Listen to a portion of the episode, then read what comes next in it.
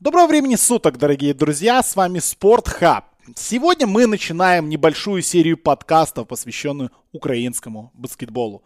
Пользуясь возможностью, мы решили совершить погружение к корням тех процессов, которые сформировали украинский баскетбол в его нынешнем виде. Посмотреть на эволюцию процесса и попытаться понять, к чему мы пришли.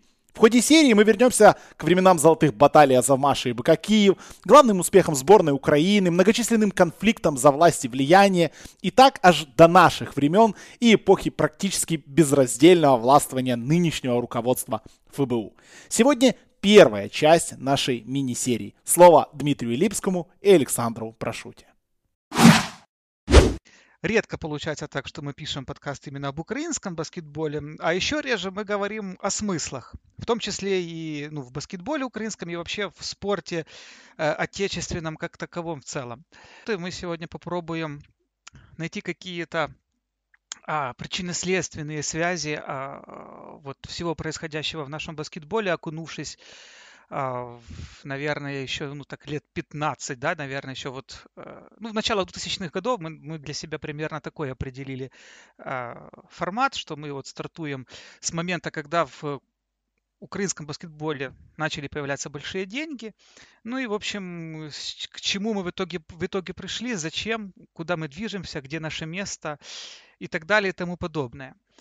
А, Саша, на твой взгляд, вообще насколько полезны такие разговоры? Насколько часто у нас вообще в нашем медийном пространстве да, об этом говорят? Или как часто, например, о таких вещах говорят на уровне, эм, ну, выражаясь политической э, терминологией deep state, да, на уровне вот, глубинного баскетбольного государства, если можно так сказать? А, во-первых, всем здравствуйте. Во-вторых, очень редко у нас, да, бывают подкасты по украинскому баскетболу. Еще реже их веду не я, это, это, об этом нужно обязательно сказать. А в, я не знаю, честно говоря. Ну, знаешь, как э, Deep State, ну, на кухне у меня часто такие разговоры происходят. Когда вот собираются, собираются мои, мои бывшие начальники, там некоторые, вот, и я с, некоторыми своими подчиненными. А, я не знаю, как... Слушай, ну, в компаниях людей, я думаю, часто ведутся, да, там так или иначе. А, насколько я знаю, все равно там неформальная коммуникация даже сейчас, не говоря уже о былых годах, она постоянная. Другой вопрос, во что она выливается и к чему она приводит. Но я думаю, что таких вещей, как мы сегодня, ну, попробуем сделать. Я не знаю, я не ручаюсь, да, что у нас получится раскрыть все то, что мы хотели раскрыть, потому что тема глубокая, пласт исторический мы захватили большой, но вот таких вещей, я думаю, точно мало кто делает. Если вообще делает. А, хорошо, давай мы тогда начнем. А, начнем мы, наверное, сначала нулевых, как я уже сказал Давай я, ранее. давай я, да, давай Да- я в да, качестве давай. экскурса и в качестве спойлера, Давай, так. чтобы люди не заскучали. Сегодня а, мы с Андреем Глаченко готовились к нашему драфтовому подкасту, а, который будет, мы надеемся записать там в ближайшие там, 2-3-4 дня. И у нас подкаст там про европейских проспектов э, на драфте. И вот э, оказалось, что отец Килиана Хиеса, а, ведущего французского а, игрока на драфте, да, которого там Рингер даже ставит там, в топ-1 а, всего драфта. Вот отец Килиана Хиеса в сезоне 96-97 играл за Донецкий Шахтер в баскетбол. А, да, но он американец вообще, то есть Килиан Хиес родился в Америке, его отец играл, он играл помимо Шахтера еще за Самару потом, да, ну, ну, такая обычная карьера среднестатистического американского баскетболиста. Так вот тут Андрей, да, как человек более молодого поколения, чем мы, когда он увидел в Википедии слово «шахтер» и слово «баскетбол», он не мог понять вообще, что происходит. А, И мне пришлось ему несколько объяснять там вот эту всю хронологию, и как бы я так, ну, как бы это, конечно, не кощунственно звучало, то есть вот э, кончина донецкого шахтера, а, она была напрямую связана с убийством э, президента тогдашнего клуба Александра Шведченко, который не имел отношения к, к, к шахтеру футбольному, Донецкому. Но вот такие были времена в украинском баскетболе в, конце, в середине н- 90-х, ближе к началу нулевых, когда вот физически президентов клубов истребляли. И из-за этого исчезали клубы как таковые, да, то есть вот, вот это вот такой мостик, то есть мы сейчас перенесемся уже в те времена, когда президентов клубов, простите, отстреливать перестали. Наступили какие-то времена более там такие стабильные, и президенты клубов там уже не менялись особо, да, там они уже как-то устаканились, потому что реально же было время в середине 90-х, когда трех или четырех президентов клубов в Украине просто убили. А некоторых, как нынешнего президента ФБУ Михаила Юрьевича Бродского, сажали в тюрьму.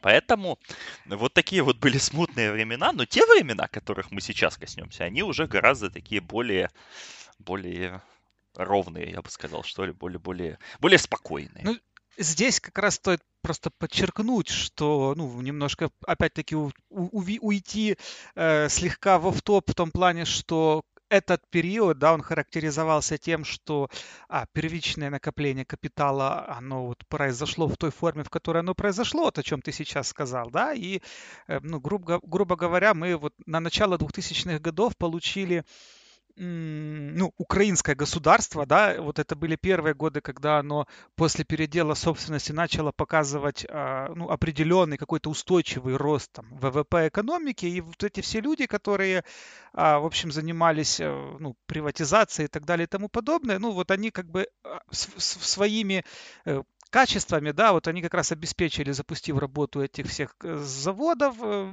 советских и так далее и тому подобное, после чего, собственно, вот это пошло накопление капитала, которое вот отразилось в том, что начали э, люди вкладываться, ну, так, солидно вкладываться, в том числе и в баскетбол. А, главным, наверное, да, ну вот первой вехой такой, можно сказать, вот этого олигархического баскетбола, наверное, так правильно будет сказать, а, было противостояние у нас бы какие Азовмаш. Ну, давай тогда остановимся вот здесь, да. Э, потому что здесь важно помнить исторические небольшие аспекты. В 99 году Александр Волков полноценно вернулся в Украину из Америки, где он доигрывал еще как баскетболист. Он, ну, не доигрывал, он уже, вернее, там жил. Он перестал играть в НБА еще в середине 90-х, потом он играл в Греции несколько лет. А, в Италии играл. Ну, вот он постоянно вернулся, постепенно вернулся. И вот у него была такая идея, да, вот он сделать клуб БК Киев. То есть клуб БК Киев создали с его подачи, там, в 99 году. И, собственно, он потихоньку начинал э, развиваться. Помимо этого, в 99 году если я не ошибаюсь, или в 2000-м, вот, вот простите сейчас за неточный момент, был короткий период, когда Александр Волков три месяца был министром спорта в Украине при Леониде Кучме, я сейчас не вспомню, кто был премьер-министром, но вот этот короткий период у Волкова в жизни был. А Волков к этому периоду сам по своим же воспоминаниям, да, которые он там в интервью говорил, мне говорил, он относится негативно, потому что это очень тяжелая работа, оказалась работа не для него, но те три месяца он вспоминает с благодарностью, потому что он наработал связи, да, он как человек из власти, пытался нарабатывать, вот, да, там, к нему, в общем-то, шли люди. И он получил допуск к к большим э, контактам, которые потом старался использовать. Вообще у Волкова, который там через несколько лет станет президентом Федерации баскетбола Украины, идея была какая? И, собственно, она получила материализацию в середине нулевых и потом уже в десятых годах. Что у каждого крупного бизнесмена в Украине, ну, то есть назовем их олигархами, да, ну или просто крупные бизнесмены, должна быть своя баскетбольная команда. Вот как в свое время выкристаллизовывался пул футбольных владельцев, да, у нас с господами Ахметовым, Суркисом, Коломойским, Ярославским, ну это уже чуть позже, да, так вот здесь Волков пытался, в принципе, сделать такую же историю, только с баскетболом.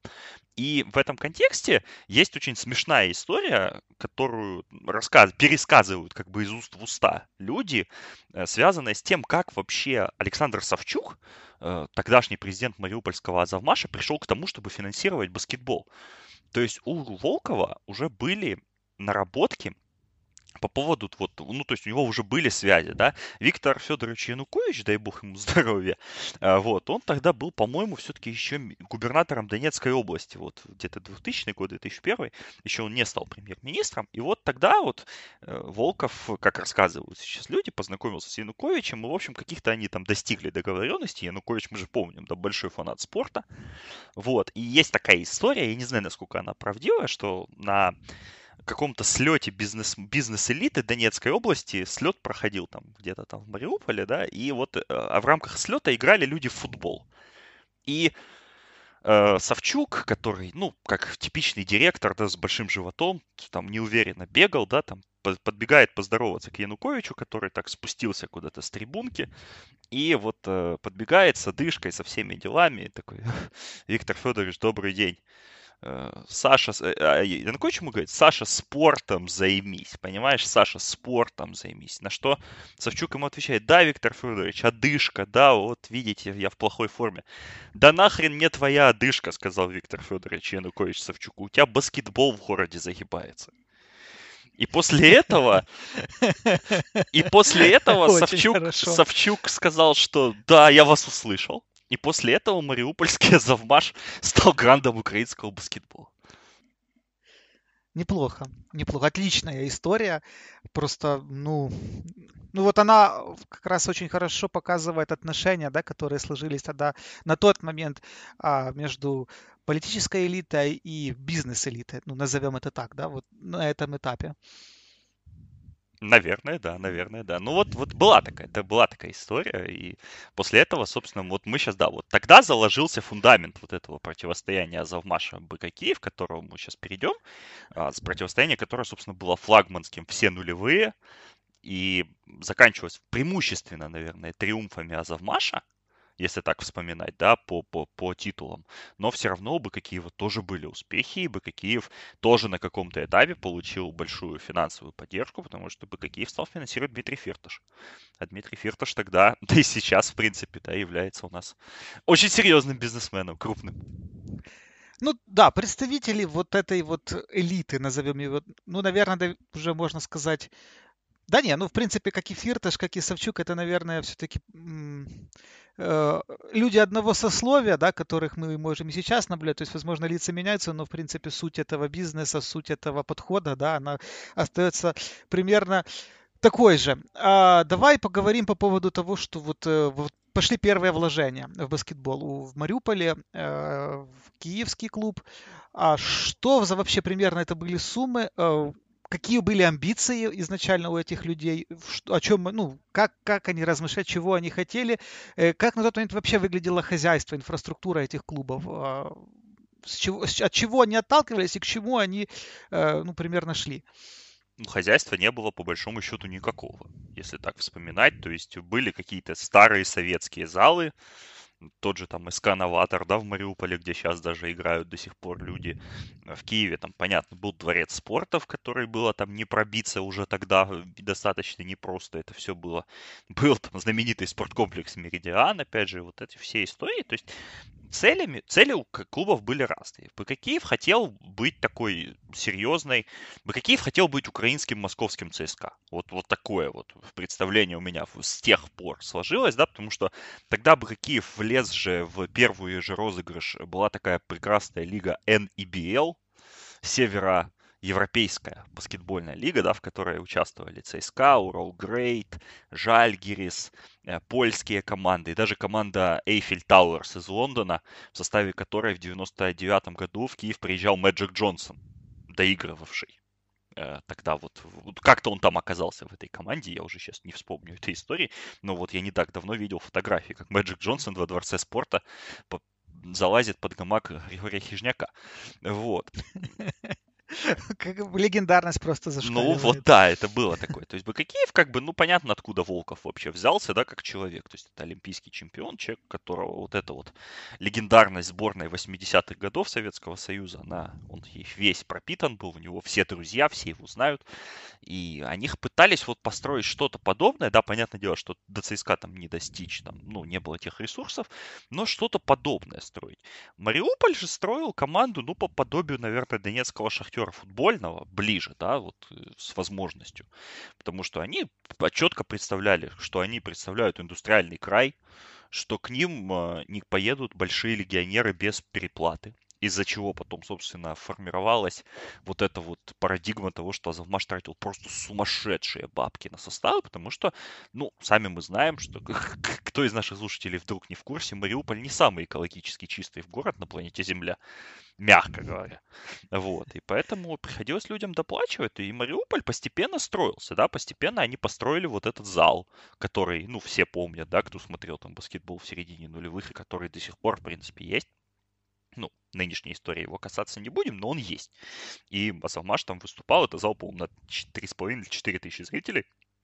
более чем достойный, да, его бы не хватало для Евролиги в свое время, но играть там в Еврокубке во втором по статусу никто там Азалмашу не запрещал. бы какие постепенно тоже строил, да, как бы там свои какие-то инфраструктурные моменты, но Бакиева все-таки все было привязано к дворцу спорта, и никто особо там не, не выпендривался по поводу построения инфраструктуры, но все пытались вложиться в школы, все пытались стать каким-то центром, центром баскетбола в регионе, да, потому что Азамаш тогда же создал очень вот эту знаменитую команду в некоторых кругах Азамаш 92, которая у них, да, было там поколение молодых игроков, и, ну и вообще в целом, они начали заниматься развитием баскетбола, попытались это все фундаментально делать, и те, и другие. То есть э, не было, не было вот такого, да, там, то есть, как потом будет у Будивельника, да, там, через 10 лет, что э, первый клуб, первая команда это витрина, а все остальное это ничто.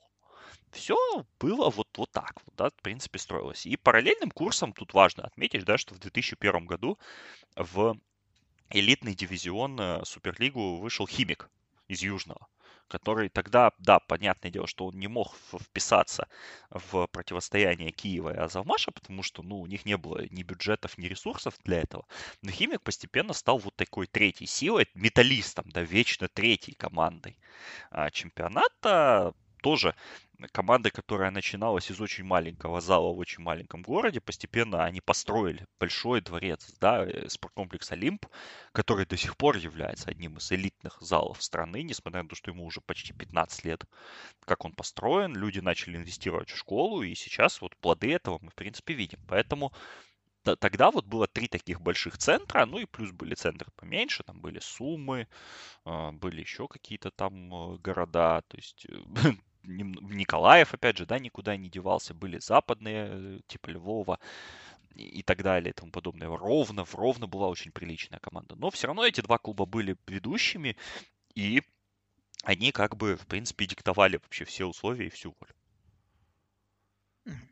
А, смотри, в контексте э, Европы, да, то есть пошли, зашли крупные деньги, э, клубы начали представлять страну на европейской арене, Э, вот на тот момент э, какие можно отметить максимальные достижения обеих команд? Ну, будем говорить о все держаться в фарватере противостояния БК Киева-Завмаш. И э, какие это были успехи и в контексте, ну, на фоне, скажем так, топ Европы, да, вот если мы говорим о там о зажиточных чемпионатах и э, вообще за ком- больших клубов, э, как на тот момент выглядели наши клубы э, вот относительно, относительно топ-клубов? Ну, они стали подниматься, то есть в какой-то момент, середина нулевых, это первый пик, потому что в 2005 году, 2006 году а, Киев получил право принимать финал четырех FIBA Еврокап, это тогда был третий по престижности турнир в Европе, да, после Евролиги и Кубка УЛЕБ, ну вот тогда еще были вот эти вот разделения, да, там УЛЕБ, это только там, только-только закрыли вот эти все прекрасные турниры типа Кубка Саппорты, Кубка Короча и прочие, да, которые там в европейском баскетболе всегда отвлекали друг от друга. То есть они как-то пытались упорядочить эту всю систему. Евролига, она была где-то там далековато, но вот эти турниры были очень представительские, и в них, в принципе, команды играли очень серьезные. И в этих клубах, и в этих турнирах наши клубы добивались достаточно солидных результатов, потому что БК Киев за год до финала четырех в Киеве стал серебряным призером. Они проиграли в финале в 2005 году э, питерскому «Динамо», который тогда тренировал Дэвид Блад, у которого была сумасшедшая просто по инфраструктуре команда со всеми там звездами типа Келли Маккарти, Огнена Ашкрабич и прочими, Киев вполне себе конкурентно выглядел на фоне того Питера. И они вот за год до этого, да, они заняли второе место, и потом они попали в пятом, в сезоне 5-6. Они попали в финал в финал четырех, и финал четырех проходил в Киеве, но тогда очень неудачно бы Киев подвернулся под руку Хавентуду, о чем мы вот вспоминали в одном из недавних наших подкастов. Там Руди Фернандес совсем молодой, стал MVP э, киевского финала четырех, там Эндрю Бэтс, Любаш Бартон, ну то есть команда была солидная. То есть э, БК Киев, там финал четырех был Химки, э, Динамо Химки и Динамо Питер, Киев, Хавентут. То есть это не последние команды, мягко говоря. Через год в том же турнире Мариупольский Азамаш вышел в финальную игру. Финал был в, в Италии, если я не ошибаюсь. И в финальном матче Азамаш проиграл Жироне, за которую играли многие известные люди. Ну, самый известный человек тогда у них, в принципе, сидел больше на скамейке. Но если тебе о чем-то говорит имя Марк Газоль, то я думаю, ты как бы, ну, немножко понимаешь, да, в баскетболе. Вот, то есть, ну, там были, типа, люди типа Дариуса Шайлинги, Ариэля Макдональда, Виктор Сада совсем молодой еще был, вот. Ну, и Газоль тоже был молодой, он играл в том финале, но играл совсем немножко. Это команда, в которого замаш там Халид Илямин. Э, разгулялся, как бы, да, поэтому и потом, вот после этого года, они там уже немножко изменили систему, э, ФИБА с Евро, с УЛЕБ достигли какой-то договоренности, и после уже Азамаш и Барыкиев будут играть в Еврокубке УЛЕБ, то есть турнире еще рангом выше. То есть, в принципе, если брать тогда, украинские клубы, ну, Азамаш и Бакакиев мы берем в первую очередь, потому что у Химика-то тоже был успех, они были в финале Еврочелленджа, который был тогда, ну, еще более низкого уровня турнира, но Химик легитимно был в финальной серии, они проиграли Уралгрейту в 2006 году в двух матчах. Но суть не в этом. Суть в том, что Киев и Азамаш реально котировались в Европе на тот момент, они постепенно пробивали себе а, вот это вот вот этот путь, и, собственно, это очень сильно помогало, да, командам выстраивать свое реноме, потому что, ну, если ты играешь в Еврокубках, тебя люди знают, к тебе ездят, смотрят, как ты, что ты, где ты, и, в принципе, это помогало им выстраивать составы, потому что, если мы сейчас вот придем, то к, к моменту, когда Азовмаш играл в финале, и к моменту, когда Бакакиев играл в финале, у них были абсолютно сумасшедшие платежные бюджеты. Да, не сравниться с российскими клубами там или ведущими испанскими, но это точно были деньги, соизмеримые с тем, что тогда платили в Турциях, и это явно при это явно превосходило деньги, которые платили там во Франции, потому что я помню, как Артур Дроздов вернулся в Украину из Пуартеза, где он много лет играл, то есть Бакакиев для него был гораздо более выгодной опцией, чем играть за какую-то там команду во Франции, пускай даже за ведущую. Поэтому украинские клубы очень хорошо себя ощущали и были такой заметной, заметной частью э, баскетбольной экосистемы Европы середины нулевых. Здесь, наверное, еще стоит добавить, да, что вот, э, ну, мы говорили о том, что БК Киев и Азовмаш выходили в финал четырех, а, пускай третьего по престижу. Ну, второго скорее а, даже, я думаю, вот так. Второго с Да, но я веду просто к тому, что, да, что вот на тот момент не было такого, такой разницы между, условно говоря, закрытой лигой э, Евролигой. Да, да, Евролига же была и открытой вот... лигой, да. То есть туда попадали по спортивному принципу, но нужно было инфраструктуру иметь, да, вот с вот, инфраструктурой вот, были вот. проблемы. Она, я просто, я сказал, закрытой в том плане, что она была закрыта для наших клубов на тот момент, но сам факт выступления их э, как бы в низшем, ну, в более низком дивизионе, ну, глобально уровень, э, топ-уровень, да, вот этих турниров, он ну, был очень рядом с тем, что было в самой Евролиге. Ну, пускай, возможно, не, не, не одно и то же, но это было более чем солидно. Ну, я думаю, что все Азовмаш, ну, как тогда показывала практика, Азовмаш и Киев спокойно играли с командами, с третьими, с четвертыми командами Испании или там даже Турции, да, то есть они могли с ними бодаться. Конечно, там тогда же, кто у нас там были гранды? Московский ЦСКА, Макаби, а, Баскония, Барселона. С этими командами, да, было бы тяжело, наверное, конкурировать. Но с командами уровня поменьше, попроще, с теми же Химками всегда хорошо играли наши команды.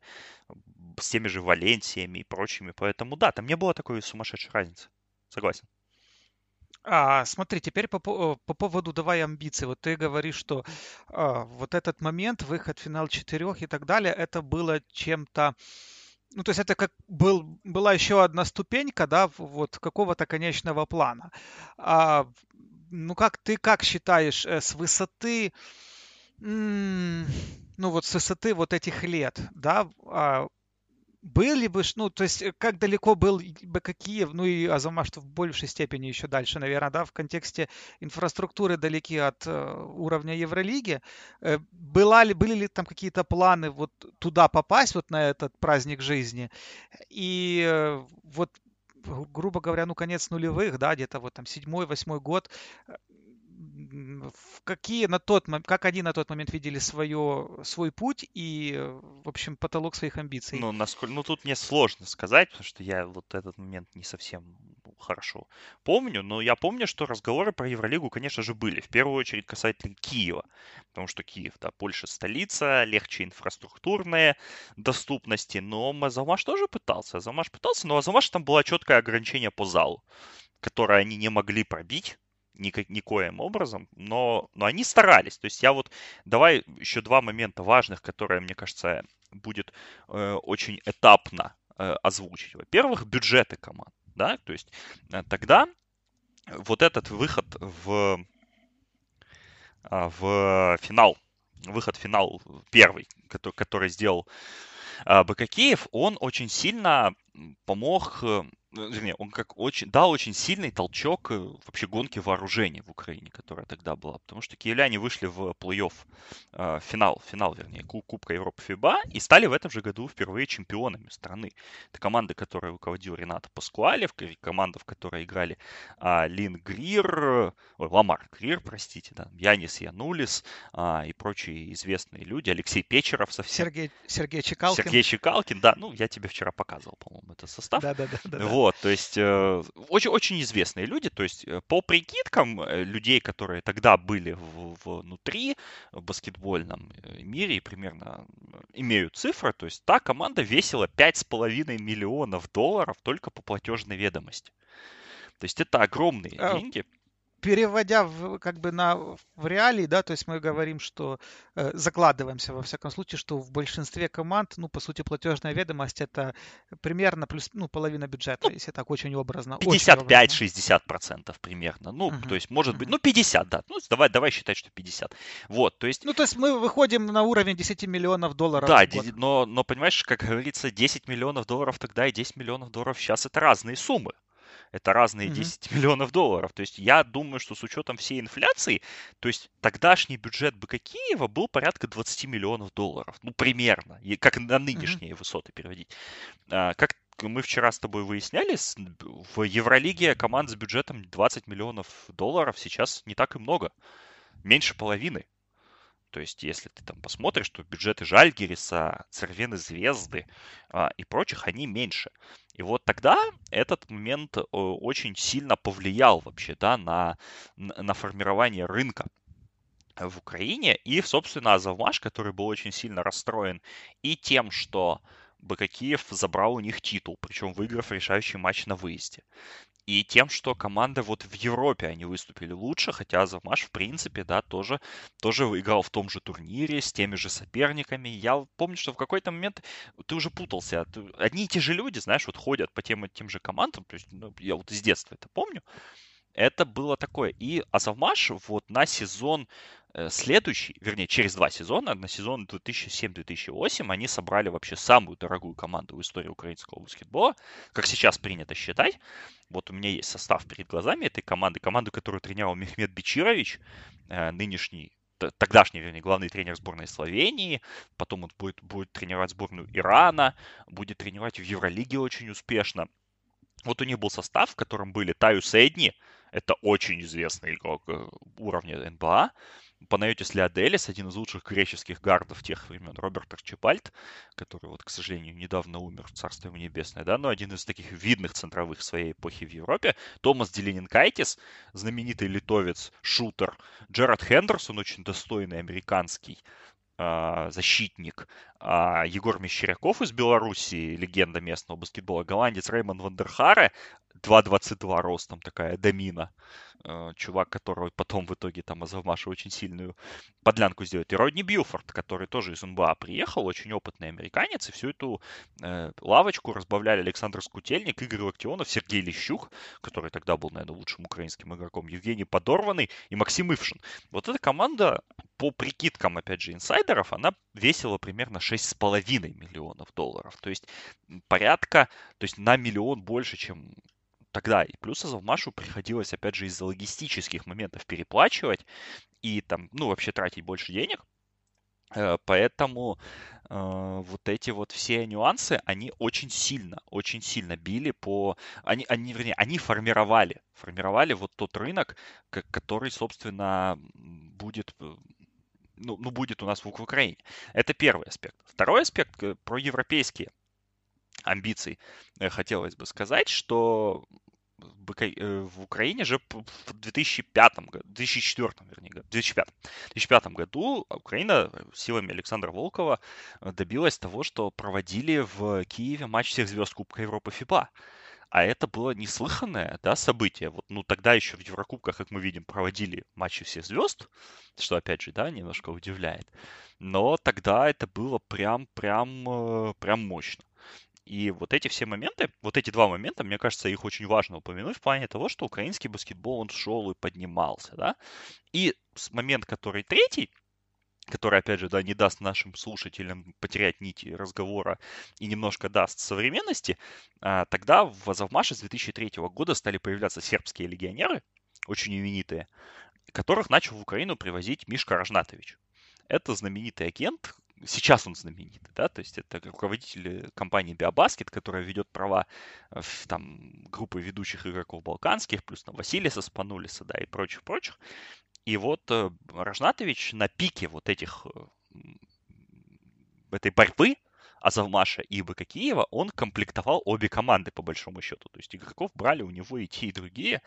И даже сам Мишка в интервью на MySport в 2012 году, он признавал, что украинский рынок очень сильно помог ему стать на ноги в то время, потому что он был просто юристом из Белграда, у которого были какие-то связи, но не было там, да, того статуса крестного отца европейского баскетбола, который сейчас у него есть и он это признает открыто, и, в принципе, если так говорить, да, там немножко утрируя, но думаю, что ни Николы Йокича, ни прочих вот этих всех сербских молодых талантов не было бы, если бы Мишка Рожнатович в свое время не комплектовал Мариупольский Азовмаш и Киев и реально заработал на этом миллионы долларов. А, смотри, еще такой момент по поводу, вот мы чуть выше говорили о том, что э, БК Киев и Азовмаш, ну, они не, в любом случае, как бы шагая вперед, да, там, но для них был отмерен потолок в контексте инфраструктуры, и даже вот, ну, наверное, самая высокая а, вот здесь планка была взята, когда ты говоришь о матче всех звезд и финале четырех, которые приезжали в Киев. Я не знаю, помнишь ты или не помнишь, э, вернее, ну, такой вопрос, ты слышал или не слышал о том, чтобы именно эти команды э, занимались там какими-то большими, ну, были у них планы на э, новый инфраструктурный объект, объекты, строительство которых могло бы вывести их э, в высшую лигу? Насколько я помню, нет. Насколько я помню. Но ну, в Мариуполе сложно было с инфраструктурными объектами, плюс они только зал построили тогда. Вот по Киеву я, честно говоря, не помню. Но у Киева все инфраструктурные объекты потом, в десятых, хотели строить. Ну, это уже, да, это уже попозже будет. А, хорошо, то есть мы сейчас давай зафиксируем на том, что к чему вот гонка БК Киева Завмаш, она, что она дала нам... А, подожди, давай перед тем еще, как мы сейчас резюмируем по БК Киева Завмаш, давай еще э, немножко скажем по поводу вообще всего чемпионата, э, потому что тоже важно.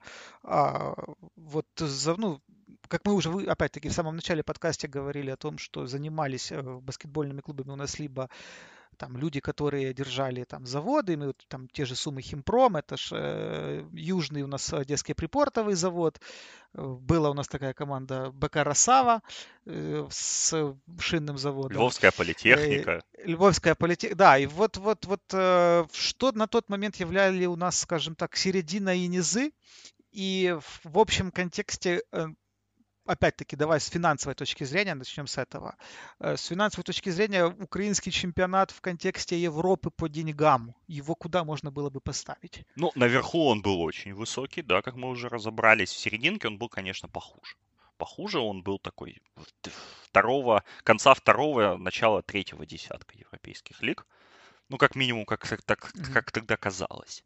Вот. Но, в принципе, игроков... Конца второго, да? Да, ну, то есть это где-то 15-20 места, да, то есть, mm-hmm. в принципе, в Европе тогда играли. Но в Европе, понимаешь, это же тоже, тут ну, важно понимать контекст, что в Европе тогда все-таки не было такого, да, там, открытого все равно рынка, э, как сейчас. То есть игроки в основном там, ну, топы, да, они играли, там, они ездили, они играли везде, по большому счету. А, локаль, местные игроки не особо там мигрировали, да, и э, все как-то оставались на своих местах, плюс э, тогда уже там не было такого сильного чемпионата в Италии, испанская лига, она жила все время по средствам, и она пыталась выскочить за, за счет местного таланта, да, ну, понятно, что в Испании очень много сильных баскетболистов и людей, которые там способны играть, то есть создавать вот эту, да, там, среднюю прослойку, которая, собственно, формирует уровень э, чемпионата, поэтому здесь, наверное, стоит сказать, что у нас чемпионат был такой достаточно приличный, но не более. То есть, да, конечно, он был сильнее чемпионатов там Белоруссии, но он был там не сильнее литовского чемпионата, который, если там брать там соседние страны, да, может быть там сильнее чемпионата там условной Венгрии там или Болгарии, но не радикально. Ну и, конечно же, там с чемпионатом России нам там было конкурировать вообще невозможно, потому что, ну, там мы помним, уже, уже вовсю там. Еще такой вопрос. А если мы говорим непосредственно о нашем высшем дивизионе тех лет, а была ли на тот момент или проговаривалась, хотя бы давай так, потому что была и не, ее не было по факту, как мы уже сейчас можем это, это посмотреть, но была ли, задумывались во всяком случае люди о том, что куда этот чемпионат идет, какая стратегия его развития. В общем, ну вот у нас есть два топ-клуба, там третий мини-топ-клуб, скажем так. Есть все остальные. И, в общем, ну, что нам с этим всем делать? Насколько я помню и насколько я вот пытался освежить, э, все эти моменты стратегические, они начали проявляться только в где-то там сезоне, там, вот, вот когда уже там расколами, да, там первыми запахло и прочее. Mm-hmm.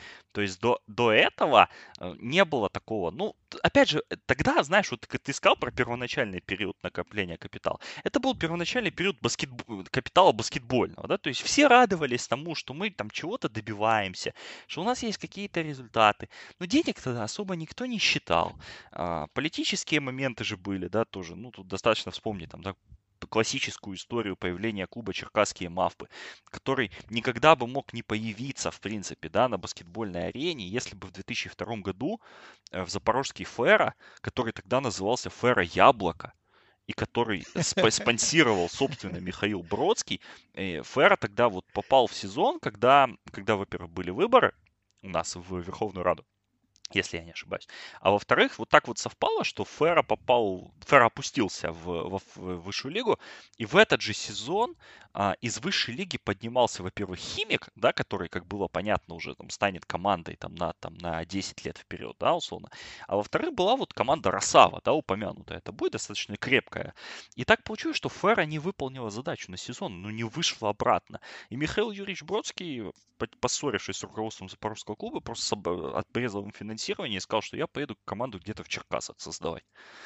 И вот все, да, вот история могла бы пойти совсем иначе здесь. Поэтому стратегии тут никто не заморачивался, насколько я помню. Все, все играли в какие-то свои игры, все пытались там что, что-то делать, пытались как-то развивать баскетбол э, по мере, опять же, по мере понимания да, того, э, как это все развивалось. То есть здесь важно сказать, что если, допустим, в Киеве, да, там Александр Волков Э, там собрал своих там а, друзей, там, с которыми он играл, там, с которыми там каких-то единомышленников, то а, в Мариуполе генеральным менеджером команды в тот момент был Борис Малецкий, который, по сути, был слесарем на заводе просто, то есть человек, который вот в какой-то момент там оказался, да, там близко к Александру Савчуку и, и вынужден был учиться просто на лету. В Южном же была такая же ситуация, потому что Сергей Назаренко, теперь уже, да, такой видный э, менеджер в украинском баскетболе, он был просто управляющим, э, он был главой профсоюза на заводе.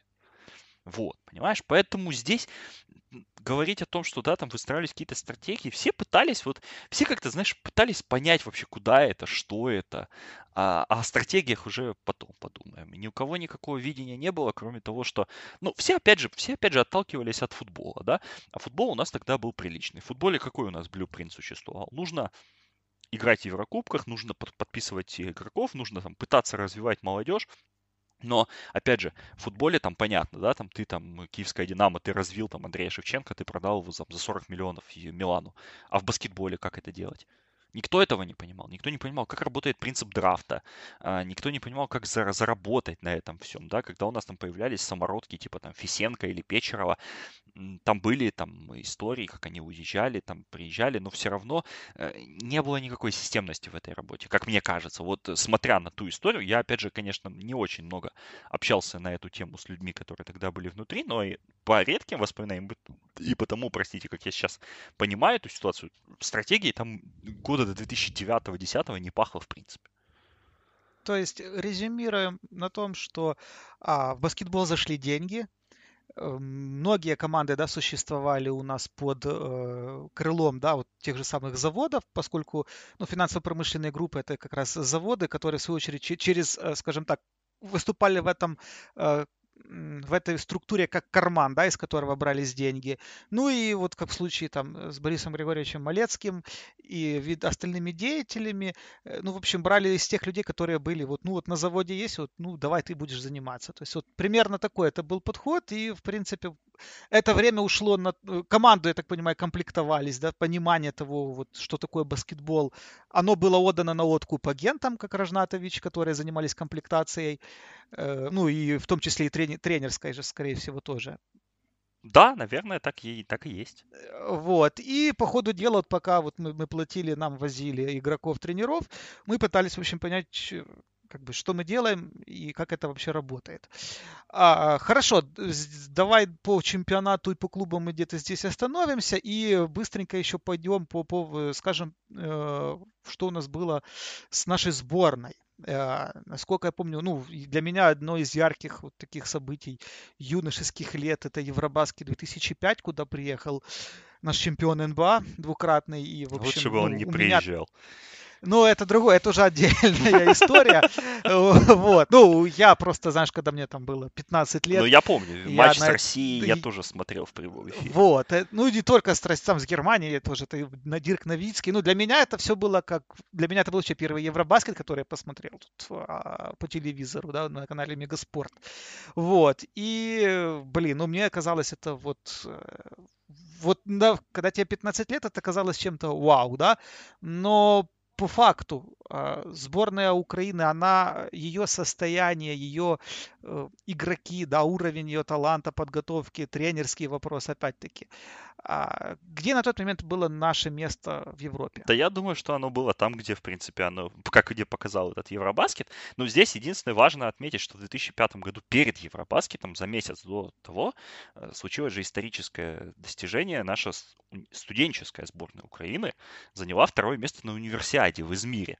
И на том турнире, опять же, сборной руководил Геннадий Защук, и, в принципе, большая часть игроков, которые выступали на универсиаде 2005, они потом поехали на Евробаскет. То есть это были и там Кобзистый, и Буцкий, и Подорванный, и, ну, это прям, если ты сейчас откроешь состав студенческой сборной Украины 2005, ты увидишь просто легенду украинского баскетбола, вот все 12, да, там Владимир Коваль, Станислав Балашов, все, Сергей Лещук, опять же, да, все, все эти люди, тогда у Защука получилось собрать такую команду, и они подготовились в финале они проиграли американцам э, во главе с Рэнди Фоем. А, если кто помнит, да, такого игрока. Э, вот. А, и, собственно, только спустя 15 лет, в 2019 году, это достижение повторят наши пацаны. Вот. Но тогда, тогда был оптимизм по поводу той универсиады, да, что на универсиаде себя показали, значит и здесь покажем. Но приезд Медведенко, который сейчас, когда там он овеян скандалами, э, и сам Медведенко много интервью на это по этому поводу давал, и в книге своей он об этом рассказывал, и Защук много интервью по этому поводу давал. Ну, то есть эффект, который, которого ждали от Медведенко, да, вот на фоне, опять же, того, как в Германии приехал Дирк Новицкий, который тогда был в тотальном прайме, да, или как у россиян э, приехал Андрей Кириленко играть за сборную, такого эффекта, конечно же, мы не добились. И там было три поражения, и это было это была оглушительная неудача просто оглушительная, вот, после которой там головы полетели. Ну, разговоры шли какие, что за, щук, за щука пора менять, потому что время за щука закончилось, хватит уже хватит вот этих всех дел.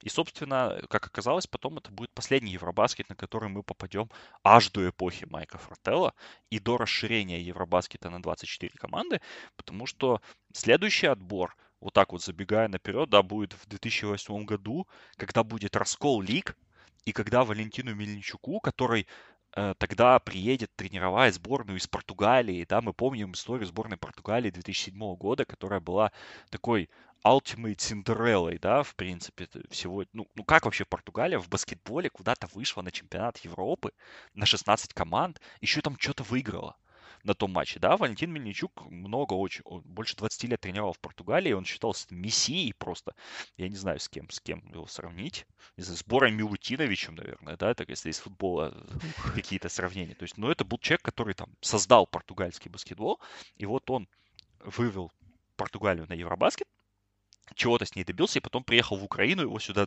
тащили просто, ну, все, всеми силами, да. Но он приехал... При том, что он уже был довольно возрастной дедушка. Ну да, вот ему недели две назад было 80, то есть мы можем посчитать, сколько ему было лет, да, там 68, 67. Вот, и тогда его привезли в, в Украину, и ему дали сборную, в которой из-за раскола лиг он не мог собрать полную сборную, потому что он не мог собрать людей из Днепра, из Политехники, из Черкас. Ну что же, это была первая часть нашей мини-серии подкастов, посвященных истории украинского баскетбола. Следующую часть, а точнее следующие части ожидайте в самое ближайшее время. Ну и, конечно, подписывайтесь на нас в абсолютно всех соцсетях. Обязательно зайдите в iTunes и поставьте нашему подкасту 5 звездочек, а желательно еще напишите комментарий, откуда вы, где вы нас слушаете и почему вы нас слушаете. Мы вам будем очень-очень благодарны. Ну и, конечно же, поддерживайте нас на Патреоне. Там выходит очень много крутых, эксклюзивных подкастов только для наших патронов. А ссылка, конечно же, в описании patreon.com slash sporthub. Огромное спасибо всем за внимание и ждите наших следующих подкастов. Пока-пока.